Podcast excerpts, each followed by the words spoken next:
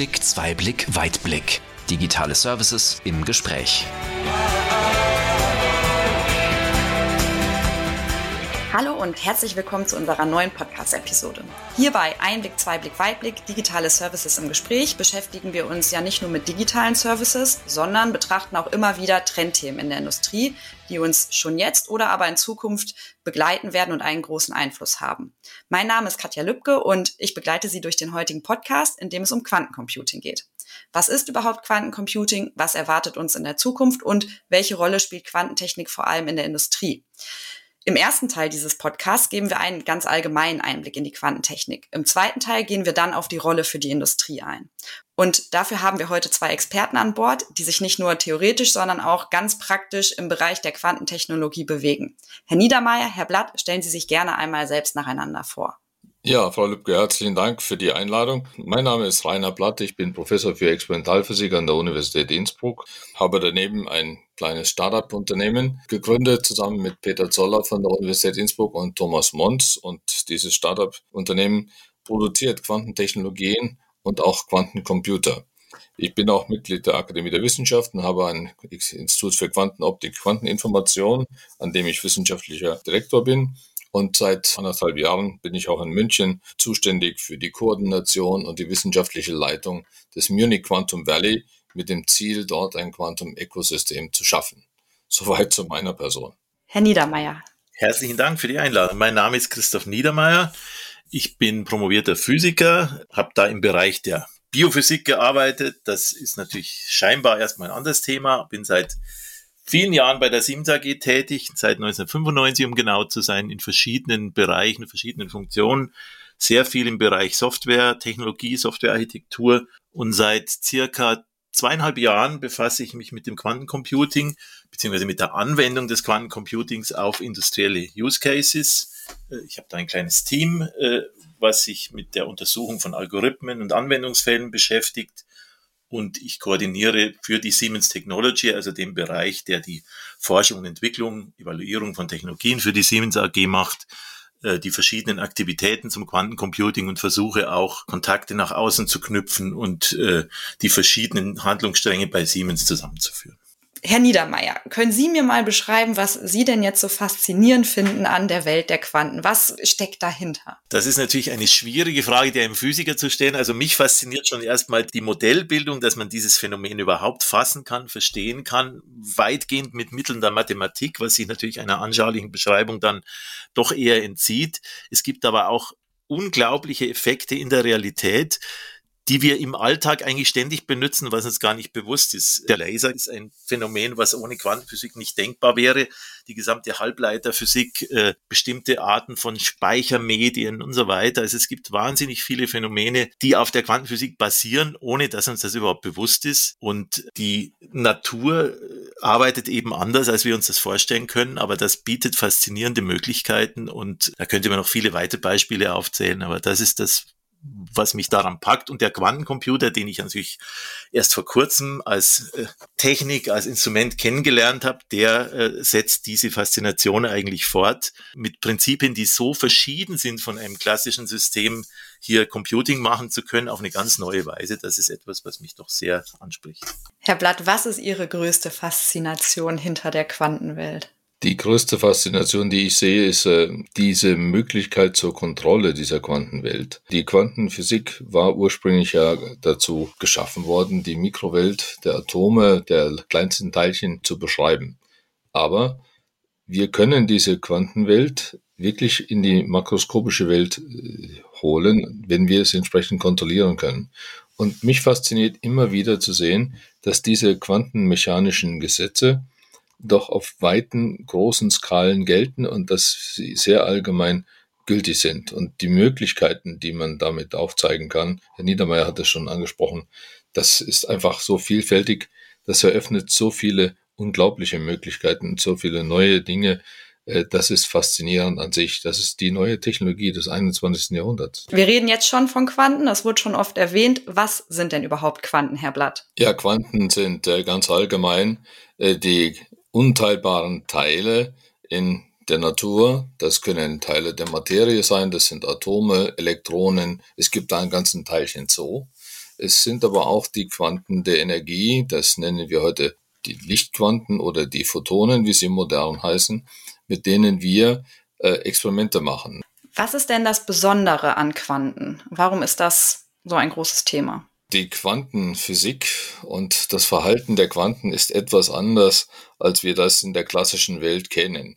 Und es gibt eigentlich zwei Dinge, die wir äh, uns merken müssen für das Verhalten. Wie Erwin Schrödinger und äh, Werner Heisenberg in den 20er Jahren des letzten Jahrhunderts festgehalten haben, verhalten sich Quanten eher wie Wellen. Das hat Konsequenzen, zum Beispiel dadurch, dass diese Wellen ja nicht unbedingt lokal sind, sondern ausgedehnt sind. Ein zweiter Punkt, der Quantenphysik unterschiedlich macht im Vergleich zu der klassischen Welt, die wir so kennen, ist, wenn eine Messung stattfindet. Ich beobachte also ein Quantum, dann verändert diese Beobachtung tatsächlich das System, das ich beobachte. Wenn Sie in der Quantenphysik zum Beispiel messen wollen, wo ist das Elektron eines Atoms, dann wissen Sie das nicht. Sie müssen erst eine Messung machen. Wenn Sie diese Messung machen, dann finden Sie das Elektron entweder im Grundzustand oder einem angeregten Zustand. Sie finden es entweder unten oder oben. Sie finden es aber nie dazwischen. Allerdings, wenn Sie die gleiche Messung mit immer wieder dem gleichen vorbereiteten Atom machen, kann es vorkommen, dass das System in einer Überlagerung ist. Sie wissen also nicht, was Sie erhalten. Nur, das Problem ist jetzt etwas tiefer. In der Quantenphysik ist es so, dass das, was die Eigenschaft darstellt, erst in dem Moment realisiert wird, wenn Sie die Messung machen. Selbst wenn es in einer Superposition, einer Überlagerung war, finden Sie es hinterher nur in dem Eigenzustand, wie wir das heute nennen, nämlich den Atom unten oder das Atom oben, aber nie dazwischen. In jedem Fall, es gibt eine 1 zu 1 Korrelation, die aber in der Quantenwelt erst dann etabliert wird, wenn ich tatsächlich die Messung mache. Und ich kann nicht vorher sagen, was man bekommt, im Gegensatz zur klassischen Messung. Und diese Dinge haben Konsequenzen, die man berücksichtigen muss bei der Entwicklung von Technologien. Quantencomputing basiert ja auf der Verbindung von mindestens zwei Quanten. Man nennt das auch Quantenverschränkung, richtig? Welche Rolle spielt denn dann diese Quantenverschränkung? Wie kann man sich das genau vorstellen? Quantenverschränkung ist eine Eigenschaft, die jetzt gerade sehr heiß diskutiert wurde im Zusammenhang mit dem Nobelpreis, den wir 2022 gesehen haben. Verschränkung bedeutet ja offensichtlich, dass Teilchen über eine Entfernung hinweg etwa eine Beziehung miteinander haben, eine Relation oder wie wir in der Physik sagen, eine Korrelation. Verschränkung heißt, ich kriege eine Beziehung zwischen diesen Teilchen, die müssen irgendwann einmal etwas miteinander zu tun gehabt haben. Die haben sich gestoßen, wurden an einer einzigen Quelle ausgesandt, haben irgendeine Wechselwirkung gehabt. Das bedeutet, diese Teilchen lassen sich eigentlich nicht separat, das heißt in ihre Einzelteile unabhängig zerlegen, sondern sie müssen gemeinsam als Ganzes betrachtet werden. Das bedeutet für Anwendungszwecke, dass ich damit diese Gemeinsamkeit ausnutzen kann. Ich kann also über Entfernung hinweg eine Korrelation mit solchen Verschränkungen erzeugen, die man ausnutzen kann für Quantenkommunikation, die man ausnutzen kann, um damit Quanteninformation zu übertragen und auch um Quanteninformation zu verarbeiten. Und wie kann man dann aus denen einen Quantencomputer bauen? Die ganze Geschichte ging eigentlich los 1994, Anfang 1995 mit einem Vorschlag, den Peter Shore gemacht hat. Peter Shore hat einen Algorithmus gefunden, also ein Rechenverfahren gefunden, mit dessen Hilfe man lange Zahlen, große Zahlen faktorisieren kann, das sehr viel schneller ist als äh, auf einem klassischen Computer möglich. Warum ist das interessant? Nun, heutige Kryptografieverfahren, wenn Sie also eine Banküberweisung machen, beruhen darauf, dass man Schlüssel verwendet, sogenannte Public Key Verfahren, also öffentliche Schlüssel, die eigentlich darauf beruhen, dass ein Computer in nicht hinreichend schneller Zeit die Primzahlzerlegung machen kann einer großen Zahl, also die Zerlegung in ihre Faktoren machen kann. Das wurde dann als interessant gesehen, denn äh, wenn man das mit einem Quantencomputer sehr viel schneller machen kann, dann wäre das eine Möglichkeit, sehr schnell geheime Botschaften abzuhören oder Archive, die verschlüsselt sind, zu lesen und so weiter. Das führte dazu, dass zunächst einmal Banken oder persönliche Datenschützer äh, versucht haben, naja, also hier muss, man, muss man was passieren. Die Gesellschaft wurde hellhörig und es wurde sehr viel Geld in die Hand genommen, um diese Dinge mal zu prüfen. Muss ich mir jetzt Sorgen um meine privaten Passwörter machen oder inwiefern kann man da dann auch Grenzen setzen? Also dazu kann ich ein bisschen aus der Schule plaudern, was denn die Strategie von Siemens ist. Ihre Passwörter, da gibt's ja heute schon Verfahren, wo verschiedene Merkmale miteinander kombiniert werden, ihr Fingerabdruck und, und eine zweite Nachricht von ihrem Telefon. Also ich glaube, das sind sichere Verfahren. Es geht wirklich um die Verschlüsselung von Daten und um die Frage, gerade wenn die Daten langfristig verschlüsselt abgelegt werden sollen, zehn Jahre, 20 Jahre, das ist ja oft bei Personaldaten, bei Gesundheitsdaten so, was wird denn in 20 Jahren sein? Und das ist wirklich schwierig. Die Siemens AG hat aber auch dieses Problem im Blick. Äh, das sind die Kollegen aus der Cybersecurity. Ähm, und die Antwort ist relativ überraschend. Man versucht jetzt nicht, die Schlüssel so lang zu machen, dass ein Shor-Algorithmus die nicht knacken kann, sondern man geht ganz anders vor. Es gibt alternative Verschlüsselungsverfahren, die durch den Shor-Algorithmus nicht bedroht sind, die nicht auf großen Zahlen, die dann in Primfaktoren zerlegbar sind, basieren, sondern anders funktionieren. Und diese Aktivität, solche Algorithmen zu finden und in der täglichen Anwendung zu verwenden, das findet unter dem Stichwort Post-Quantum Cryptography statt, also eine Kryptographie, die im Blick hat, dass es Quantencomputer gibt und dass die Schlüssel knacken können und eben versucht, Verfahren zu verwenden, die dagegen immun sind nach heutigem Verständnis. Das kann sich natürlich immer mal ändern, aber es gibt da vielversprechende Kandidaten und Sie müssen sich also auch keine Sorgen machen, dass Ihre Daten in Zukunft gefährdet sind. Und wie würde man dann konkret Ergebnisse eines Quantencomputers interpretieren? Wie geht man da dann genau mit um, dass man ja mehrere Zustände hat? Ein klassischer Computer ist ja letzten Endes ein schneller Schalter. Der klassische Computer speichert seine Informationen in klassischen Bits, das sind also Zahlen 0 und 1 oder, wenn Sie wollen, ein Schalter, der aus oder an ist. Und äh, was wir machen, wir codieren diese Informationen, die wir haben, in sogenannten Registern. Das sind Reihen von solchen Bits bei manchen Prozessoren sind das 32 Bits, bei manchen sind 64 und so weiter. Und äh, das bedeutet, es sind einfach große Zahlenreihen, die werden nach einem bestimmten Verfahren werden die berechnet. Und klassische Computer sind eben extrem schnelle Schalter, die heute mit vielen Milliarden Schalteränderungen pro Sekunde einhergehen und sehr viele Dinge machen können. Der Quantencomputer funktioniert ganz anders. Warum? Was man einem Quantencomputer macht, ist die Grundlage, sind nicht die Bits, sondern die Quantenbits. Das Quantenbit ist genau wie ein Bit ein Zwei-Zustandssystem, also zunächst einmal ein Schalter oder ein System, das in 0 und 1 sein kann. Aber wie ich vorhin sagte, in der Quantenphysik kann jedes System in einer Überlagerung sein. Diese Überlagerung, die ist mehr als das, was wir klassisch haben. Die klassische Information besteht nur aus der 0 und der 1. Die Quanteninformation besteht aus der 0 und der 1 oder aus der 0 oder der 1 gemeinsam, ist eine Überlagerung. Jetzt sagen Sie zu Recht, ich weiß ja nicht, was ich da habe, wie kann ich denn damit Informationsverarbeitung machen? Das kommt als nächstes. Wir nehmen jetzt zwei solche Atome und wir verschränken die. Das heißt, wenn wir die verschränken, dann haben die was miteinander zu tun. Das bedeutet jetzt, wenn ich an einem einzigen Quantenbit eine Änderung mache, dann ändert sich das gesamte Register gleichzeitig, weil es ja eine Verschränkung darstellt. Beim klassischen Register ist dem ganzen restlichen Register egal, wenn ich an einem Bit etwas drehe, ist dem Rest ist völlig wurscht, was da passiert. Und bei dem Quantenzustand ist das eben nicht so. Die Verschränkung ist also eine wesentliche Ingredienz für den Quantencomputer. Und ein Algorithmus, der findet sein Ergebnis eben dann nicht nur in dem Rechenergebnis, was ich als 0 oder 1 dann auslese, als klassische Information, sondern eigentlich in dem Wellenmuster, was ich in diesem Rechenraum bekomme. Und was passiert in dem Rechenraum ist, dass die Rechenwege, die interferieren miteinander durch diese Verschränkung, weil es ja ein Wellenphänomen ist, und produzieren mir auf diese Weise das Ergebnis, nicht lokal, weil diese Wellen alle etwas miteinander zu tun haben. Klassisch ist das nicht der Fall. In einem klassischen Register habe ich lauter getrennte einzelne Registerstellen und Einträge, die ich nacheinander bearbeiten muss und nicht parallel mit einer einzigen Operation beeinflussen kann. Das ist der Unterschied.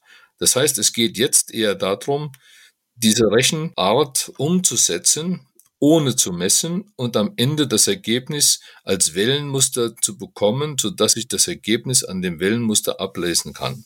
Wann kam Siemens denn auf die Idee, auch etwas mit Quanten zu machen? Siemens verwendet natürlich seit vielen Jahren in allen möglichen Bereichen Computer. Das nimmt auch zu. Das ist in der Medizintechnik so, das ist in der Industrieautomatisierung so. Und für bestimmte Aufgaben kann man natürlich nie genügend Rechenleistung haben. Deswegen befassen wir uns bei der Siemens Technology auch immer mit neuen Computerprinzipien. Ganz einfaches Beispiel, das hat jeder heute zu Hause, wenn er einen Rechner hat. Eine Grafikkarte ist im Prinzip ein Spezialcomputer, der bestimmte Dinge besonders gut kann, die so ein normaler Prozessor nicht so gut kann. Und solche Grafikkarten werden heute auch fürs Machine Learning, für Umgang mit großen Datenmengen genutzt. Und so gibt's auch weitere neue Prinzipien für neue Arten von Computing, die bestimmte Dinge besser können. Zum Beispiel Neuromorphic Computing kann, ist dann besonders gut für Machine Learning geeignet. Und ein Quantencomputer stellt eben auch ein solches neues Paradigma dar. Und als solches hat uns das interessiert, weil wir wissen wollten, gibt es Aufgaben in der Siemens AG, wo wir mehr Rechenleistung bräuchten, wo wir spezielle Fähigkeiten bräuchten und können Quantencomputer so etwas leisten. Anwendungen in der Industrie müssen robust sein, man muss viel standhalten. Wie stabil sind denn dann wirklich auch Quantencomputer? Ja, heutzutage ist die Stabilität, also wenn Sie da die Fehlerfreiheit meinen, äh, natürlich ein schwieriges Thema. Äh, wir befinden uns in einer Phase, wo die Quantencomputer sowohl noch nicht genügend Qubits haben, um diesen praktischen Aufgaben dann gerecht zu werden, als auch in der Regel die Qubits und die Operationen auf den Qubits zu große Fehler aufweisen, als dass man zuverlässige Ergebnisse extrahieren könnte. Aber das sind Dinge, die eben Gegenstand der Forschung sind, die in der Entwicklung sind, wo es auch Antworten drauf gibt. Und man kann davon ausgehen, dass im Lauf der Zeit diese Qualität besser wird, die Zahl der Qubits, die man benötigt, äh, sich erhöht. Da gibt es ehrgeizige Roadmaps verschiedener Hersteller, ähm, so dass diese Frage mit der Stabilität sich irgendwann befriedigend beantworten lässt. Derzeit äh, untersuchen wir vor allem prototypische Algorithmen. Es geht nicht um kommerzielle Anwendung des Quantencomputings im Moment. Es war lange Zeit eben das Problem, dass man nicht wusste, kann man tatsächlich auch in der Quantenphysik Fehler tatsächlich auch korrigieren. Man weiß seit vielen Jahren, dass das nun geht und äh, gerade die letzten drei, vier Jahre haben enorme Fortschritte gezeigt.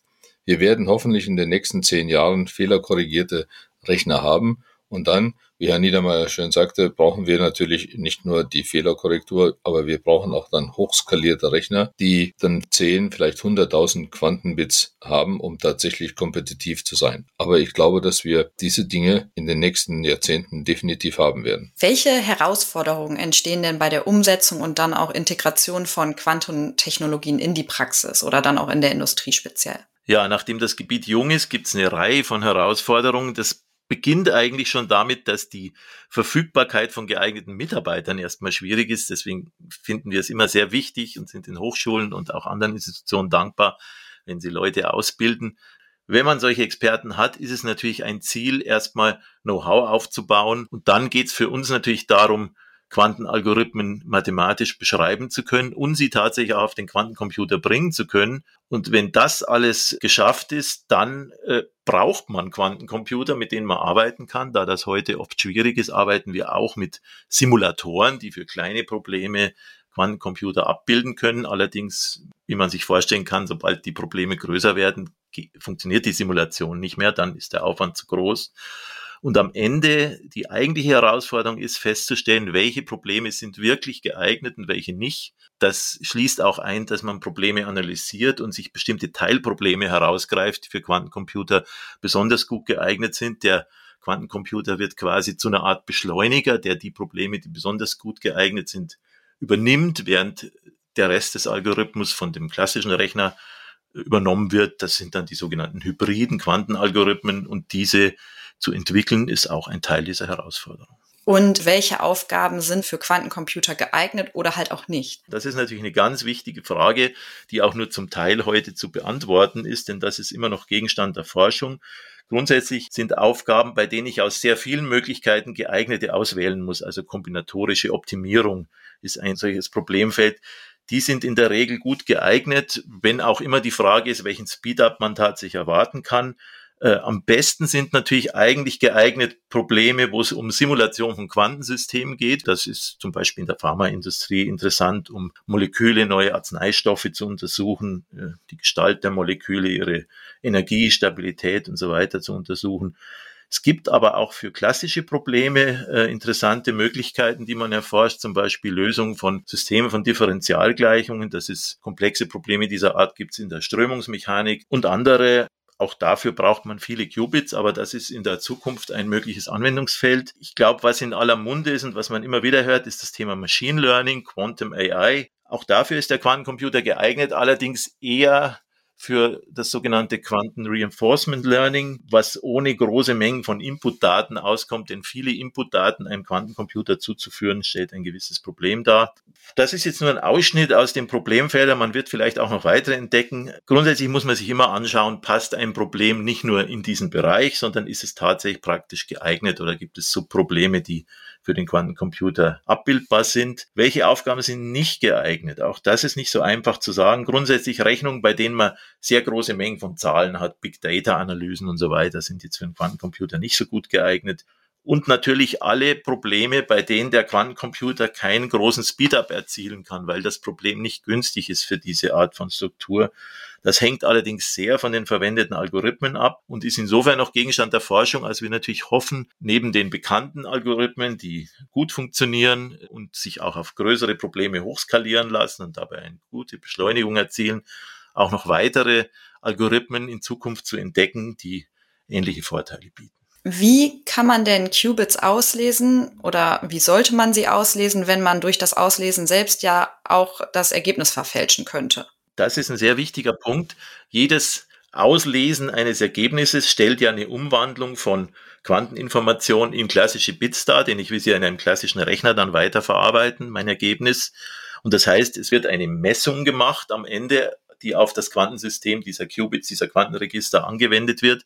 Und damit ist das Ergebnis als Quantenzustand zerstört. Und es kommt noch hinzu, wenn es für mein Problem nicht nur eine Lösung gibt, sondern mehrere, dann kann ich zwar alle diese Lösungen diesem Quantenzustand entnehmen, der am Ende sich darstellt, aber nicht gleichzeitig. Und deswegen macht man in der Regel nicht einen Rechenlauf auf dem Quantencomputer, sondern sehr viele quasi identische die aber am Ende bei der Messung jeweils ein anderes Ergebnis ergeben können. Und man guckt sich dann die Verteilung all dieser Ergebnisse an und hofft dann, dass die besten Ergebnisse dabei sind. Da hilft es sehr, wenn man noch ein Kriterium hat, mit dem man die Qualität der Ergebnisse messen kann.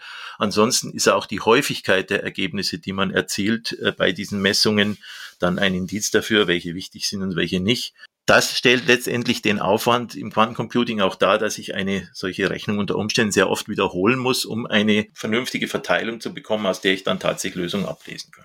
Wenn Sie einen Quantencomputer auslesen, also ein Register auslesen, dann kriegt man praktisch die klassische Information, die gerade statistisch aus dieser Messung erfolgt. Und die Quantenmechanik kann nur statistische Aussagen machen, das heißt nur über, über Wahrscheinlichkeiten, über den Ausgang der Messung angeben.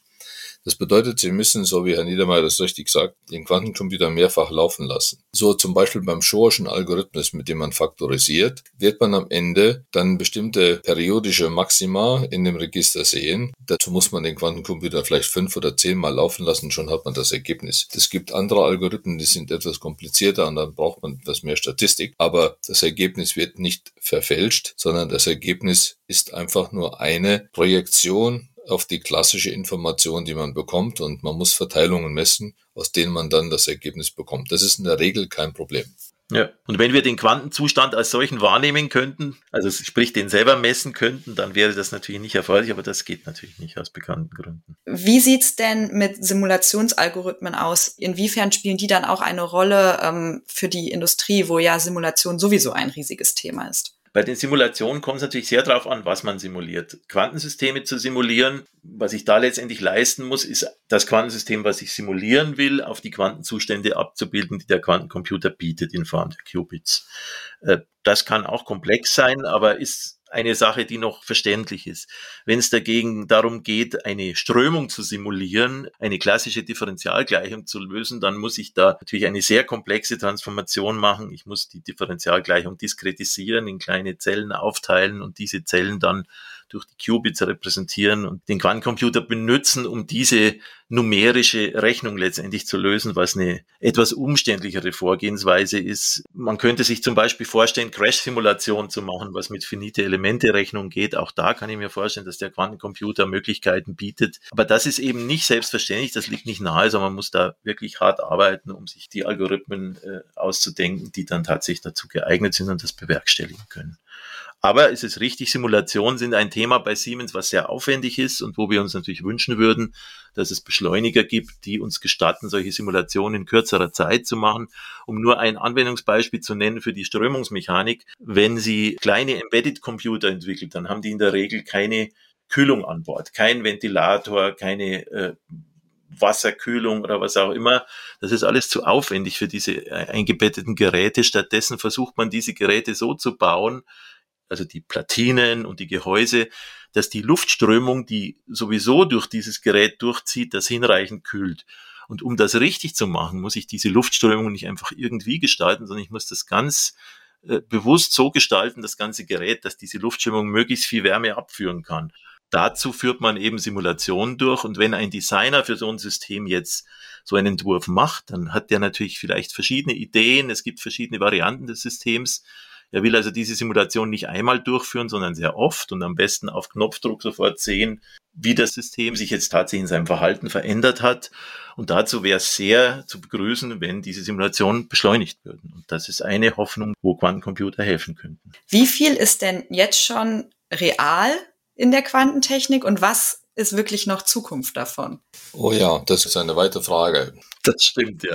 Also zunächst einmal anknüpfen an das, was Herr Niedermeyer gerade erzählt hat. Simulationen sind natürlich eines der Hot Topics, die wir derzeit machen weil im Moment erwartet wird, dass gerade bei den Simulationen zuerst die Leistungsfähigkeit der Quantencomputer gezeigt werden kann. Das sind allerdings nicht solche rechenintensive Simulationen wie Strömungsverhältnisse und diese, diese Dinge, sondern meistens Materialeigenschaften. Also wenn Sie zum Beispiel eine Legierung machen, zwei, drei Metalle oder was weiß ich was, Stoffe zusammen bekommen und sie wollen wissen, was sind die magnetischen Eigenschaften, Leitungseigenschaften und diese Dinge, dann sind die oft schwer zu rechnen. Ne? Und äh, das kann man mit bestimmten Modellen, Quantenmodellen durchaus simulieren. Hierzu gibt es drei verschiedene Verfahren. Das erste Verfahren nennt man die analoge Simulation. Man versucht dann in einem Quantencomputer die Wechselwirkungen, die man studieren will, so nachzubilden, dass man möglichst die Eigenschaften der Atome, wie sie miteinander auch dann in Wechselwirkung treten, zu verwenden. Und dann lässt man das System laufen und nach einer Zeit sieht man dann, wie sich das System verhält. Das ist äh, sehr en vogue, wird äh, in München bereits gemacht beim Emanuel Bloch mit seinen Atomen, wird in Innsbruck gemacht, an vielen Stellen in der Welt und führt in der Physik bereits zu sehr brauchbaren Ergebnissen, die nahe an das kommen, äh, was man schon nicht mehr rechnen kann mit klassischen Computern. Die zweite Simulationsmethode ist das, was der Niedermeyer angesprochen hat. Da würde man eher von einem Quantencomputer reden, indem man nämlich die ganzen Prozesse herunterbricht in Sequenzen von Quantengattern, also wirklich volle Quantenrechnungen. Die sind intensiv und das äh, bräuchte dann am Ende doch die Fehlerkorrektur, die man bei der analogen Simulation eben noch nicht braucht. Richtig, ja. Und das dritte ist die hybride Simulation, auch Herr Niedermeyer hat es angesprochen, die ist sehr vielversprechend, vor allen Dingen für die Chemie und für solche Reaktionen. Also es gibt da eine weite Palette von Dingen.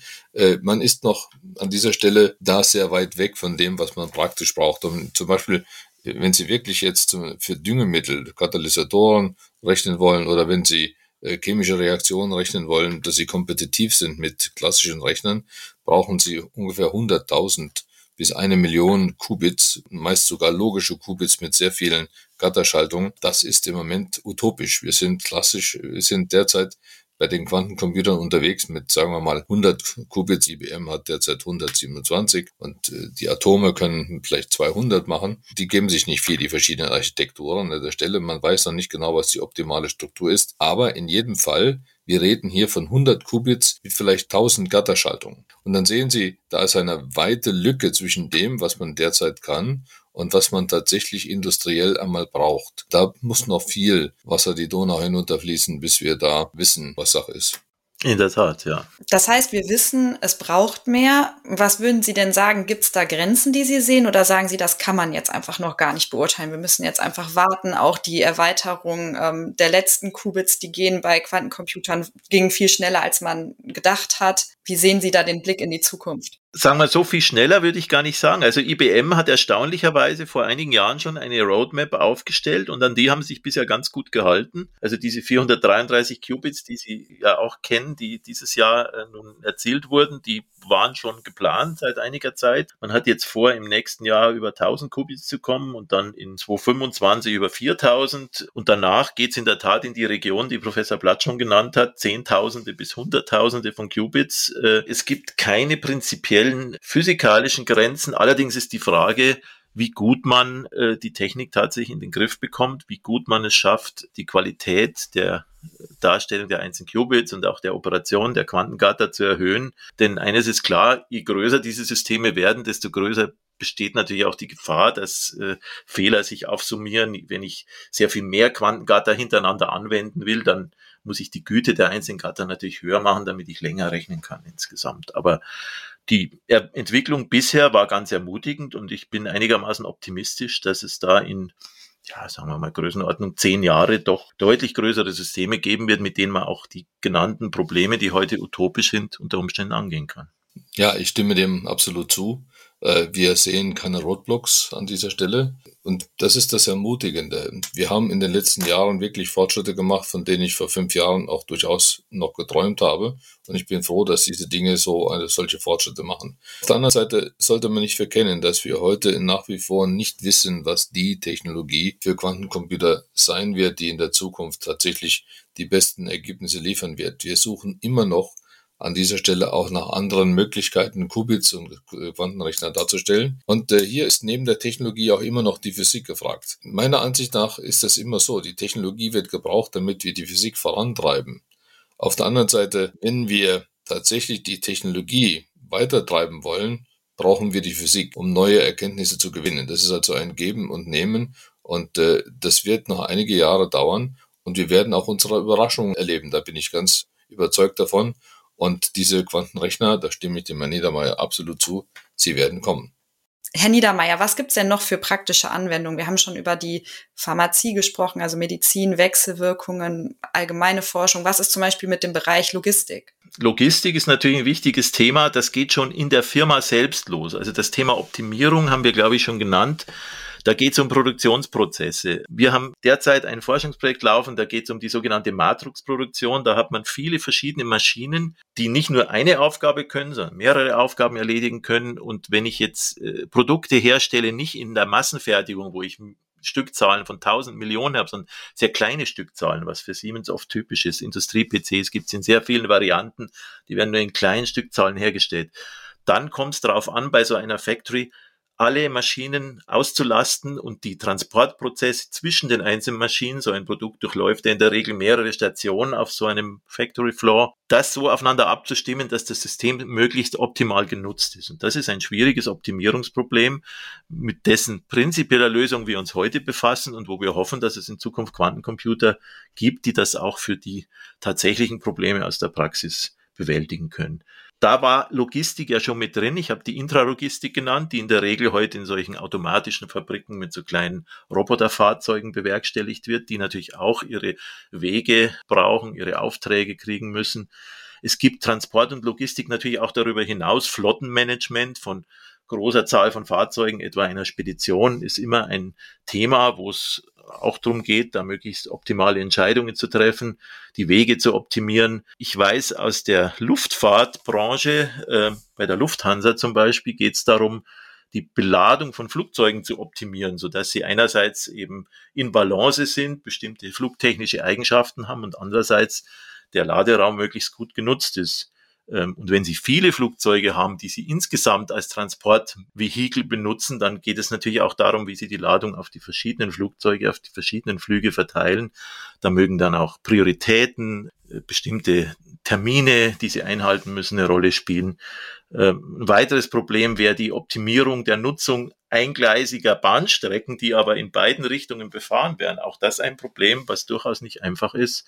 Supply Chain Management, es gibt äh, Optimierungsverfahren in der Finanzindustrie. Also das ist eine große Zahl. Andere Bereiche, die schon angesprochen wurden, ist natürlich Materialforschung. Da gibt's als praktische Beispiel, habe ich extra noch nachgeguckt, Batterien langlebiger zu machen, Hochtemperatur-Supraleiter zu entwickeln, neu, die bei noch höheren Temperaturen funktionieren, also mit weniger Kühlung auskommen, neue Arten von Katalysatoren. Wie schon erwähnt wurde, diese äh, Forschung, die benötigt wahrscheinlich sehr leistungsfähige Quantencomputer mit vielen Qubits, aber man kann ja heute schon mal anfangen, diese Algorithmen zu erforschen und sich zu überlegen, wie denn die Anforderungen sein werden. Und nicht zuletzt das Thema Machine Learning ist auch für Siemens interessant. Äh, das ist für die Autoindustrie interessant im Bereich autonomes Fahren, Energiemanagement von Gebäuden, äh, Steuerung von Ampeln, äh, zum Beispiel Regelung von Smart Grids, wo es sehr viele verteilte Energieerzeuger gibt, regenerative Energien und diese Netze dann so geregelt werden müssen, dass die Spannung und die Versorgung insgesamt stabil ist. Also es gibt ganze Legionen von Anwendungen, die man sich vorstellen kann. Einige hat man schon im Kern ausprobiert, aber für die meisten Anwendungen brauchen wir mehr Rechenleistung auf Quantencomputern, um sie wirklich praktisch einsetzen zu können. Ich würde gerne noch mal einen Blick in die Zukunft werfen. Wie kann ich mir das vorstellen? Haben wir in 10, 15, 20 Jahren alle einen Quantencomputer in den Produktionen stehen oder habe ich als private Endkonsumentin vielleicht sogar einen kleinen Quantencomputer in meinem Smartphone? Wie sieht das aus? Wo führt da der Weg hin? Was denken Sie? Also da muss man natürlich unterscheiden. Quantencomputer werden in zehn Jahren wahrscheinlich wesentlich leistungsfähiger sein, vielleicht auch mit weniger aufwendiger Technik drumherum auskommen. Es gibt ja Prinzipien, die anders als die supraleitenden Quantensysteme bei nicht extrem tiefen Temperaturen stattfinden müssen, sondern nur weniger Kühlung brauchen. Es gibt sogar Ideen, wie man völlig ohne Kühlung auskommt bei bestimmten Prinzipien. Und natürlich schreitet auch die Miniaturisierung voran. Das heißt, man kann sich vorstellen, dass vielleicht in nicht zehn Jahren länger äh, es auch Quantencomputer direkt auf dem Shopfloor gibt. Man redet dann eben in der Regel von Quanten Processing Units. Das heißt, ich möchte gerne, so ähnlich wie ich heute eine Grafikkarte habe, ein Teilsystem meines Rechners haben, wie groß oder klein das ist, wissen wir heute nicht, dass ich direkt mit meinem Rechner verbinden kann und lokal betreiben kann. Das ist für gewisse Anwendungen, wo ich äh, in Echtzeit antworten möchte und nicht äh, erst Daten in die Cloud und zurücktransferieren möchte, von Vorteil. Es gibt natürlich auch Kunden, die ungern möchten, dass ihre Daten ihre eigene Anlage verlassen aus Datenschutzgründen. Also es gibt verschiedene Ideen, dass sowas in der Zukunft unter Umständen möglich sein könnte. Und wir haben Szenarien, wo wir uns sowas vorstellen dass man sowas nützen könnte. Quantenprozessoren im Smartphone ist natürlich ein völlig anderes Thema, denn wir wissen, so ein Smartphone ist sehr klein, selbst wenn die Bildschirme heute wieder immer etwas größer geworden sind. Äh, das ist sehr dünn und äh, leider hat so ein Smartphone auch, das wissen Sie vielleicht, wenn Sie es in der Hand halten, in der Regel doch eine etwas höhere Temperatur, weil für die geringe Größe des Gerätes doch ziemlich viel Energie verbraucht wird. Und diese höhere Temperatur ist natürlich für Quantensysteme nicht gut. Das heißt, äh, man müsste schon sehr robuste Technik entwickeln oder sehr gutes Containment eines äh, dann miniaturisierten Quantenprozessors, um sowas überhaupt bewerkstelligen zu können. Und ich glaube, wenn das überhaupt je möglich ist, dann wird noch gehörig Zeit vergeben müssen, um sowas zu erreichen. Was wären mögliche Anwendungen? Das kann man auf der Positivseite noch sagen. Ich glaube, das ist das, was heute in Smartphones auch heute schon bei Apple und so weiter versucht wird, Machine Learning, Daten zu analysieren, bestimmte Probleme zu lösen. Aber wie gesagt, ich halte das doch fast für Science Fiction und mich würde aber auch interessieren, was Professor Blatt dazu meint. Ja, nichts ist schwieriger, als die Zukunft vorherzusagen, Niels Bohr. Also es ist so, dass wir derzeit eher planen, die Quantencomputer als Co-Prozessoren für wirklich äh, Superprozessoren, für Superrechner zur Verfügung zu stellen. Und es wird sicher eine Zeit geben, wo wir miniaturisierte Quantenprozessoreinheiten, so wie Herr Niedermeyer das auch sagt, dann in äh, normalen Rechnern zur Verfügung haben. Also die Technologie, die wir bei AQT haben, läuft bei Zimmertemperatur. Wir haben mittlerweile unsere 50 Qubit Rechner in zwei 19 Zoll Racks. Das ist also äh, ganz normale Industriestandard. Das ist also kein Problem. Der Anschlusswert derzeit ist unter zwei Kilowatt. Äh, das kann man natürlich nicht in ein Cellphone packen derzeit. Im Prinzip spricht nichts dagegen, wenn man die richtige Technologie hat. Die Frage ist nur, braucht man das? Denn wir sind ja heute selbst mit den mobilen Phones und mit den kleinen Computern so schnell über Cloud-Computer vernetzt, dass sie äh, äh, jederzeit auf einen solchen Rechner dann auch im, äh, in der Cloud zugreifen können. Das wird vermutlich die nächste Generation sein, dass wir in den nächsten Jahren auf solche Quantencomputer, wenn sie dann als Co-Prozessoren laufen, zugreifen können. Ich glaube, das ist ein wichtiger Punkt. Quantencomputing as a Service ist ja auch etwas, was es heute schon gibt. Ich kann von verschiedenen Unternehmen Rechenzeit auf Quantencomputern kaufen und kann mir jetzt schon einen Algorithmus bauen, wo ich Daten aus meinem Smartphone in die Cloud füttere, dort analysieren lasse durch so einen Algorithmus und das Ergebnis zurückspeichern lasse. Also das ist kein Problem und dann sind die Kosten auch nicht exorbitant. Das ist eine gewisse Benutzungsgebühr, die aber sich im Rahmen hält und wahrscheinlich in der Zukunft äh, günstiger werden wird, denn man darf nicht vergessen, industrielle Prozesse, Industrialisierung von Technologie hat eigentlich gerade in der Informationstechnologie immer zu wahnsinnigen Kostenvorteilen geführt. Die Systeme wurden natürlich besser und günstiger dadurch, dass sie in Massen hergestellt werden, dass da entsprechende Forschung entwickelt wird, dass entsprechende Erfahrung gesammelt wird. Und ich würde mir vorstellen, dass das bei den Quantencomputern nicht anders sein wird, was nicht bedeuten muss, dass dann jeder sich bemüßigt fühlen wird, das zu Hause zu haben, aber das ist auch nicht nötig. Vielen Dank für Ihre Zeit und die Mitnahme in die Welt der Quantentechnologie. Ich fand es ganz spannend, was uns da zukünftig noch erwarten wird. Ob es die nahe oder ferne Zukunft ist, wir werden sehen. Äh, ja, vielen Dank, dass Sie heute dabei waren. Ja, herzlichen Dank für die Einladung. Hat sehr viel Spaß gemacht. Vielen Dank. Ja, auch meinerseits ganz herzlichen Dank für die Einladung und die Möglichkeit, dir ein paar Worte zu sagen. Danke sehr. Das Transkript dieser Episode finden Sie in unserer Service-Digithek und hier haben Sie auch die Möglichkeit, mit unseren Experten in den Dialog zu gehen. Und dann freue ich mich, wenn Sie auch beim nächsten Mal wieder reinhören, wenn es heißt Einblick, Zweiblick, Weitblick, digitale Services im Gespräch.